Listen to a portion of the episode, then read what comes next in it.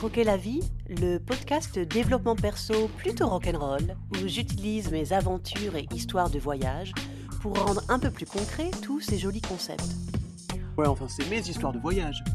Non, Mimi, ce sont nos histoires. On est la même personne, je te rappelle.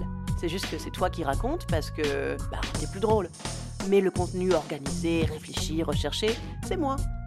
Ouais. Croquer la vie, le podcast pour ceux qui veulent embrasser toute leur personnalité et qui aiment les histoires rocambolesques Et croustillante.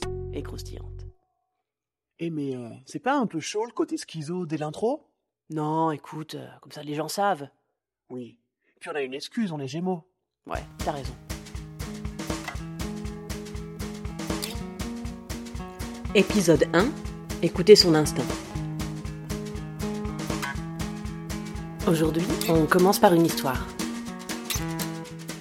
Donc je vais vous donner un petit peu de contexte avant de vous raconter l'histoire. Donc elle se passe au Brésil, et le Brésil, j'y arrive, ça fait déjà 5 mois que je vadrouille l'Amérique latine, dont 3 mois de stop.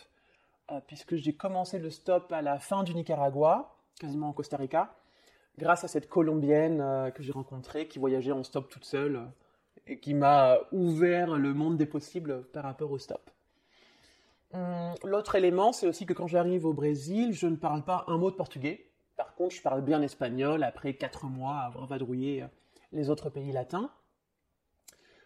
Cette anecdote, je suis en train d'arriver à Bahia quand ça se passe, donc ça doit faire genre un, mois et demi, deux mois, un mois et demi je pense, que je suis au Brésil. Donc mon, mon est de plus en plus du portugais, ça s'améliore quand même.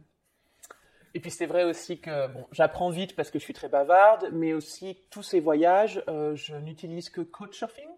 Donc c'est une, pour ceux qui ne connaissent pas, c'est un, un site extraordinaire qui permet d'être euh, d'être hébergé par l'habitant. Donc vu que je ne suis hébergé constamment que par l'habitant, ça aide aussi. J'apprends assez rapidement la langue. Et le troisième point, c'est que je n'ai pas de téléphone euh, pendant ces voyages. L'Amérique latine, j'ai un ordinateur portable, par contre. Donc, ce qui me permet, quand j'ai le Wi-Fi, de pouvoir checker, euh, essayer trouver de, des, des hôtes, couchsurfing, sur mes, prochaines destinations. Donc, savoir où je vais être hébergé. Et ça me permet aussi de checker mon itinéraire sur Google Maps. Euh, particulièrement si je suis dans une ville, puisque pour ceux qui ne savent pas, on ne peut pas faire de stop en ville. Il faut aller à la sortie de la ville et il faut trouver la bonne sortie, ce qui t'amène dans la bonne direction. Donc Google Maps est vraiment utile par rapport à ça parce qu'il te donne aussi les transports en commun. Donc moi je commençais, je mettais là où j'étais, puis la sortie de la ville qui m'intéressait, donc je pouvais voir quel bus ou métro j'avais à prendre pour arriver là. Et après, je mettais mon itinéraire jusqu'à mon point B, et donc j'écrivais toutes les villes par enfin toutes les villes essentielles par lesquelles je devais passer. Parce qu'il y a très peu d'autoroutes euh, au Brésil ou en Amérique latine en général. Donc c'est pas comme l'Europe où quand je voyage en Europe, j'écris plutôt les noms des autoroutes sur lesquelles euh, que je dois suivre. Oublie ça pour l'Amérique latine. hein. Donc j'écrivais les noms des villes. Euh, donc évidemment, avec ce genre de système, c'est bien. Mais on peut se perdre quand même. Surtout, voilà, au début où parfois j'ai pu avoir l'impression que euh, le, conducteur m'avait compris, et parfois non. Et donc c'est comme ça qu'on se perd. Cette histoire, c'est la deuxième fois que je me perds, donc je suis, vous allez, je suis quand même assez relax.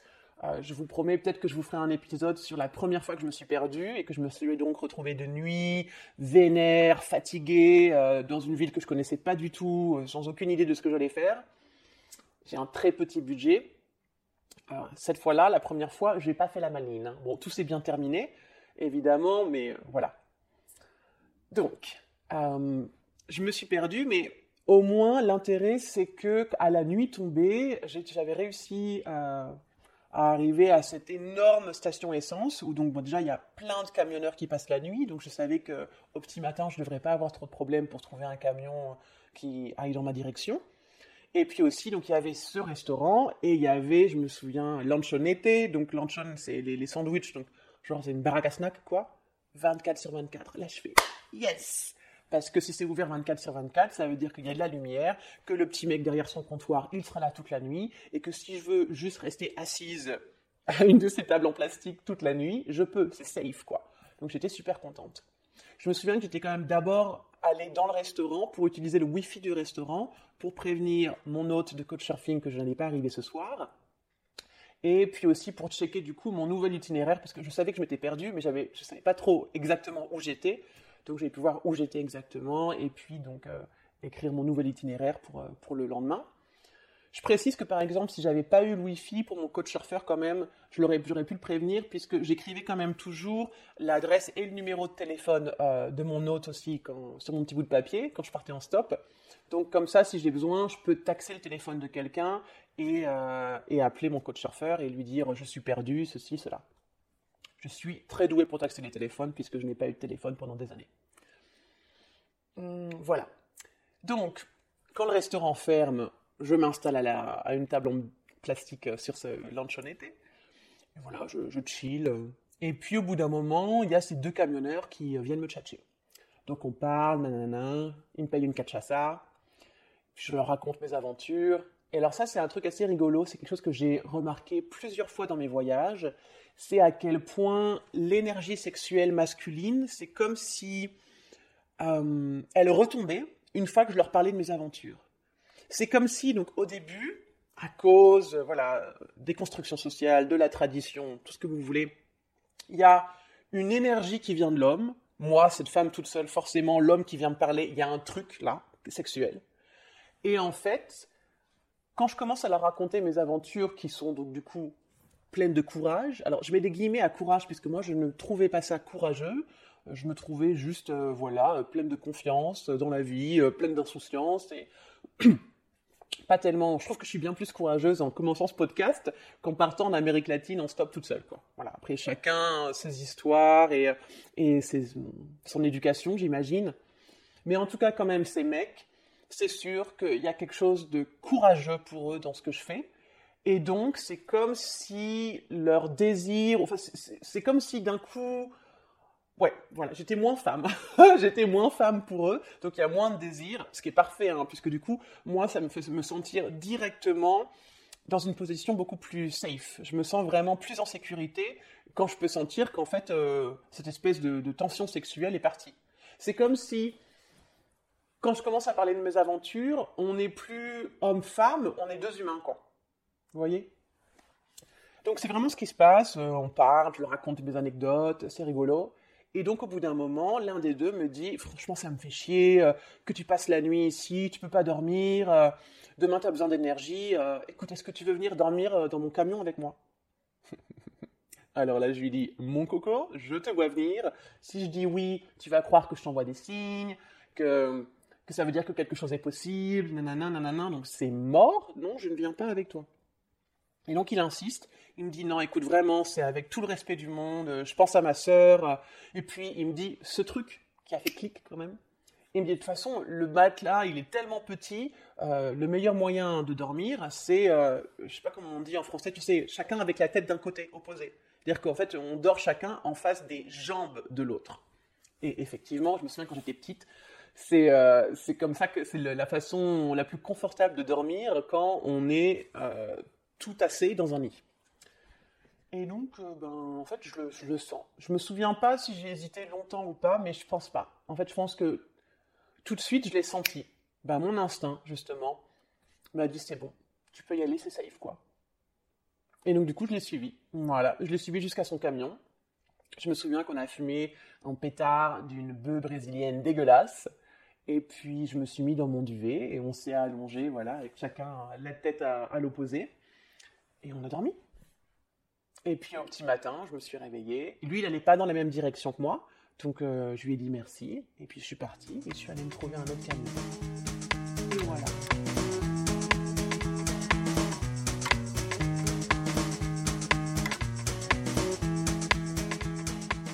L'instinct. Ce truc de bonne femme, vous savez. Sûrement parce qu'on développe toutes des pouvoirs spéciaux pour survivre aux prédateurs masculins. Et mademoiselle, t'es en 06 Ou parce qu'on est naturellement plus connecté à la Lune avec nos histoires de Ragnagna.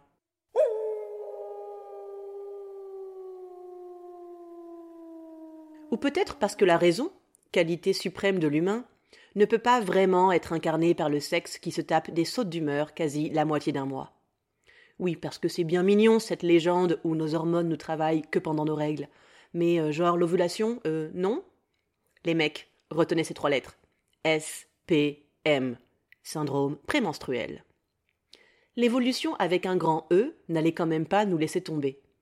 En bonne fée des êtres vivants, elle est passée sur le berceau du genre féminin et lui a attribué un don inné pour pallier sa raison défaillante, le fameux instinct féminin. non, je déconne. Je ne pense pas du tout que l'instinct ait à voir avec nos chromosomes XY ou XX. Par contre, que les femmes sachent mieux lire entre les lignes puisqu'elles coupent moins la parole que les hommes, c'est très possible. Et ça, c'est des questions d'exemple qu'on suit d'éducation. Et puis, c'est vrai aussi que pour écouter son instinct, il faut pouvoir se connecter à nos émotions. Et là-dessus, messieurs, je reconnais que le patriarcat vous des avantages, puisqu'apparemment, les émotions, c'est pas pour les hommes. Comme je suis nana sérieuse et qui sait comment on fait un bon exposé, je suis allée chercher la définition du mot instinct dans le Larousse. Enfin, sur Google, quoi. Parce que comme je vis avec mon sac à dos, vous imaginez bien, j'ai pas de dictionnaire avec moi. Définition. Du latin instinctus, impulsion. Du verbe de instigere, pousser.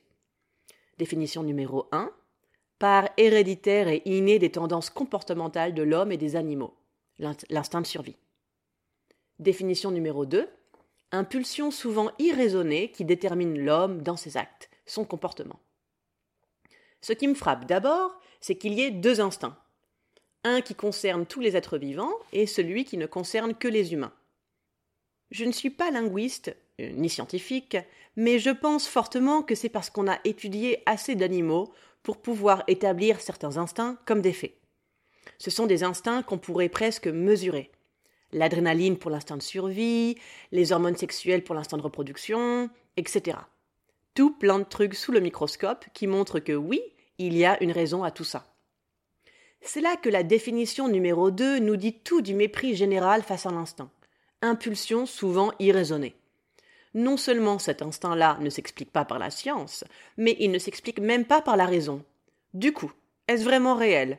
Est-ce que ça vaut le coup de l'écouter? Je vais éviter de m'énerver en répondant à mes propres questions rhétoriques pour vous amener direct à ma règle première pour développer son instinct. Faire le calme dans ta tête.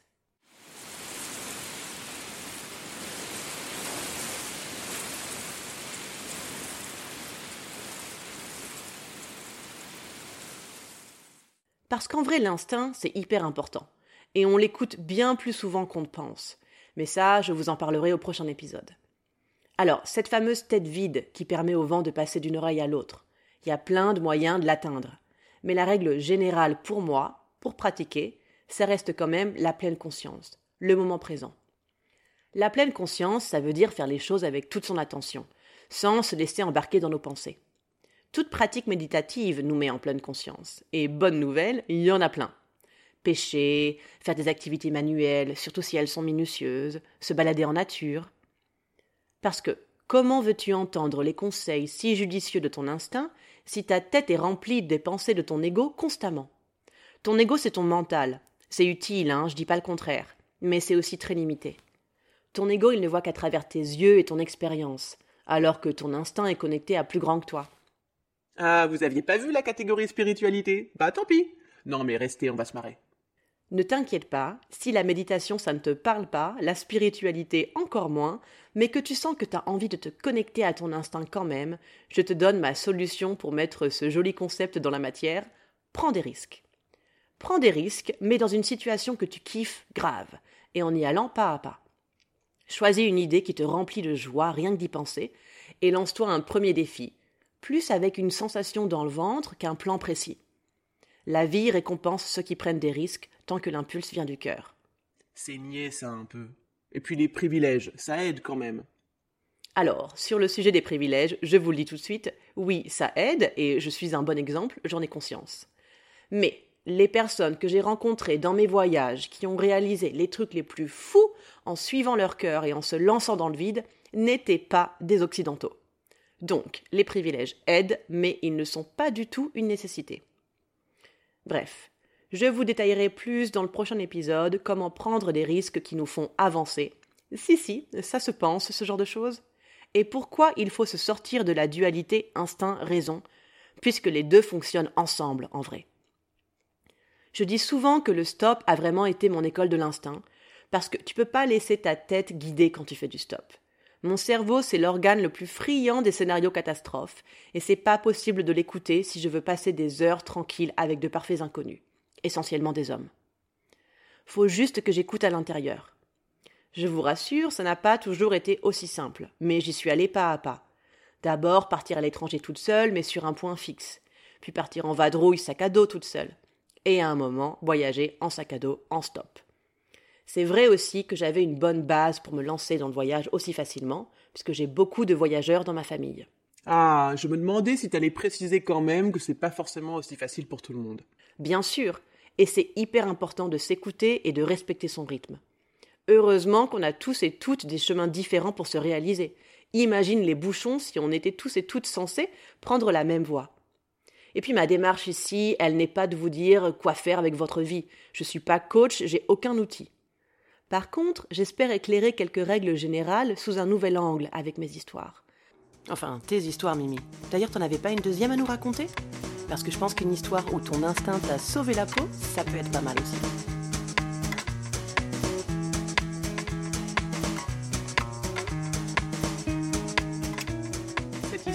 Ça se passe en Colombie, dans les Andes, dans les montagnes. Je suis avec un camionneur de nouveau. Les camions, c'est quand même très pratique quand on fait du stop, hein, parce que même s'ils vont lentement, voire très lentement quand on est dans les montagnes, euh, ils vont loin. Donc ça, c'est quand même super pratique. Et comme je vous expliqué tout à l'heure, j'ai rapidement appris ou compris comment gérer cette énergie sexuelle des hommes face à moi, une femme toute seule. Parce qu'en fait, j'ai compris que c'était culturel. Voilà, c'est triste à dire, mais c'est cette culture du macho, c'est ce qu'on leur a appris à se, à se positionner comme ça face à une femme. Et ça ne veut pas dire qu'ils sont prédateurs. Voilà. Ils peuvent être machos, ça ne fait pas forcément d'eux des prédateurs. Pas tous. Et du coup, la façon dont je leur répondais, parce qu'effectivement, ça c'est question, t'as quel âge, euh, t'es marié, non, t'as pas d'enfant, non, t'as pas de copain, non, mais qu'est-ce que tu fais là toute seule? En plus, j'avais 26 ans à l'époque, donc effectivement, pour eux, c'est assez hallucinant que je sois une femme seule et sans enfant à 26 ans. Donc ça m'a permis d'ouvrir des chouettes débats quand même, où je leur expliquais que bah vous savez, les femmes en Europe, elles étudient, puis d'abord et puis après elles font une, elles veulent euh, une carrière professionnelle pour pouvoir être indépendantes financièrement, et donc du coup on fonde des familles plus tard. Et je leur expliquais bien que moi j'avais vraiment envie d'avoir cette aventure en solo, toute seule, que j'avais pas envie d'homme, et que c'est quelque chose que je verrai plus tard dans ma vie. Donc en général, une fois que ça s'est posé, ben voilà, du coup, il me pose plein de questions euh, sur euh, mon voyage, euh, la France, et on en revient à une conversation entre deux humains sans, sans plus de tension sexuelle. Cette histoire-là que je vous raconte, ça ne s'est pas passé comme ça. C'est-à-dire que plus ces questions vont, plus je sens cette espèce de, de truc gluant qui m'arrive dessus, cette espèce de, de libido malsaine. Vraiment, j'aimais pas la façon dont il me regardait, et donc je commence à me sentir vraiment mal. Bon, sauf qu'on est en train de rouler. Je me souviens que j'étais en train de regarder à quel moment du virage est-ce qu'il ralentissait le plus, euh, parce que j'étais vraiment, j'étais en train de me préparer à sauter, quoi. Et là, coup du destin, la vie qui me protège comme d'hab, euh, toutes mes bonnes étoiles, un accident. Et du coup, une longue ligne de véhicules arrêtés. Et là, je me dis, banco, c'est le moment. Et donc, j'ai attrapé mon sac à dos, j'ai ouvert la porte et je suis sorti direct puisqu'on était à l'arrêt. Je lui ai juste dit, hasta luego! Mais bon, il y a Boscar un autre ride, tu vois. Je vais aller me chercher euh, une autre voiture, t'inquiète pas. Il m'a gueulé un truc quand je suis sorti, je sais pas ce qu'il a dit. Et voilà. Et du coup, euh, je me souviens que je l'ai demandé à plusieurs voitures parce que je me disais quand même, avec autant de voitures à l'arrêt, je vais peut-être réussir à trouver euh, quelqu'un qui va au même endroit que moi. Et banco, je me suis trouvé une voiture qui allait, qui allait à la même destination. Et je suis monté avec eux et j'ai continué ma route. Bien, Mimi, tu t'es pas trop éparpillé, je suis fière de toi. Je me suis dit que pour le premier épisode, je vais éviter de fumer un pétard. nice. Je voulais aussi vous préciser, chers auditeurs et auditrices, que mes expériences de voyage vont avec mon histoire et ma personnalité. Par personnalité, je veux dire la Mimi en moi, 300% sociable et capable de taper la causette pendant des heures à de parfaits inconnus. Par histoire, je parle de mon éducation essentiellement, puisque j'ai une maman très hippie, tendance bisounours, qui m'a appris à faire confiance en l'humain et en la vie. Elle a aussi fait énormément de stop pendant les années 70. Mon histoire, c'est aussi le fait que je n'ai pas vécu de trauma avec les hommes dans ma vie d'adulte. Je n'ai jamais été agressée, ni raquettée ou harcelée, et je vois bien que je marche beaucoup plus légère que beaucoup de femmes, parce que je n'ai pas peur. On ne m'a pas enseigné la peur, et je remercie la vie tous les jours de me protéger encore et toujours pour que je continue de marcher aussi libre, aussi légère. J'ai évidemment conscience des problèmes de violence faites aux femmes, et d'ailleurs de violence en général. Le Brésil, par exemple, vit une crise sociale, et il y a une vraie criminalité qui va avec. Je le sais, mais c'est facile pour moi de me mettre dans une énergie de confiance où je ne m'attends pas à être agressé, parce que c'est ce que mon cerveau a enregistré via mon expérience. Je rêve d'un monde où ces violences n'existeront plus et où chacune et chacun pourront se lancer avec autant d'insouciance que moi.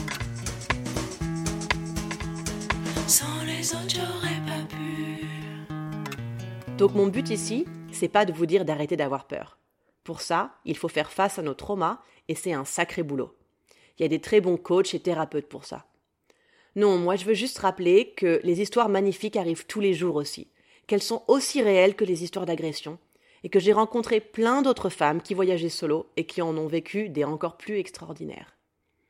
Je veux juste rappeler qu'il y a des milliers de raisons d'avoir de l'espoir dans l'humain, dans les femmes comme dans les hommes.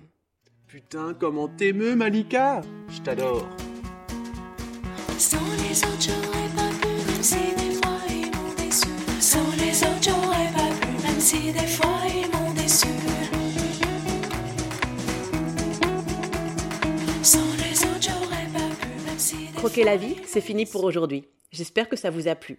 Si c'est le cas, vous pouvez commenter, mettre 5 étoiles, en parler à vos amis et suivre la page Insta Croquer la vie.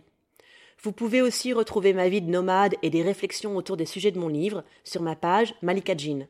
Écrit comme les esprits orientaux, Jean, hein, pas comme les futales.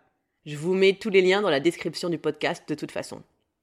Je vous retrouve la semaine prochaine où on essaiera de sortir de la dualité instinct-tête, puisque le combo gagnant, c'est quand les deux marchent ensemble. Mimi vous illustrera ça par notre genèse avec la Californie qui pour moi est l'exemple parfait sur le sujet. Quand la vie t'envoie de la grosse merde, respire, c'est qu'il y a mieux qui t'attend au tournant.